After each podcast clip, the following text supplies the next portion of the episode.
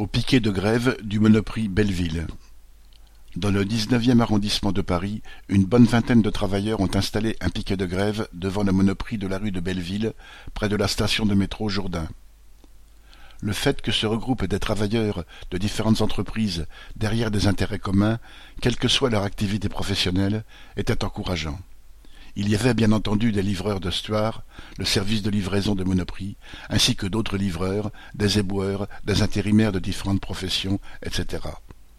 Les habitants du quartier ont été nombreux à discuter avec eux, les encourager et signer leurs pétitions. Correspondant Hello.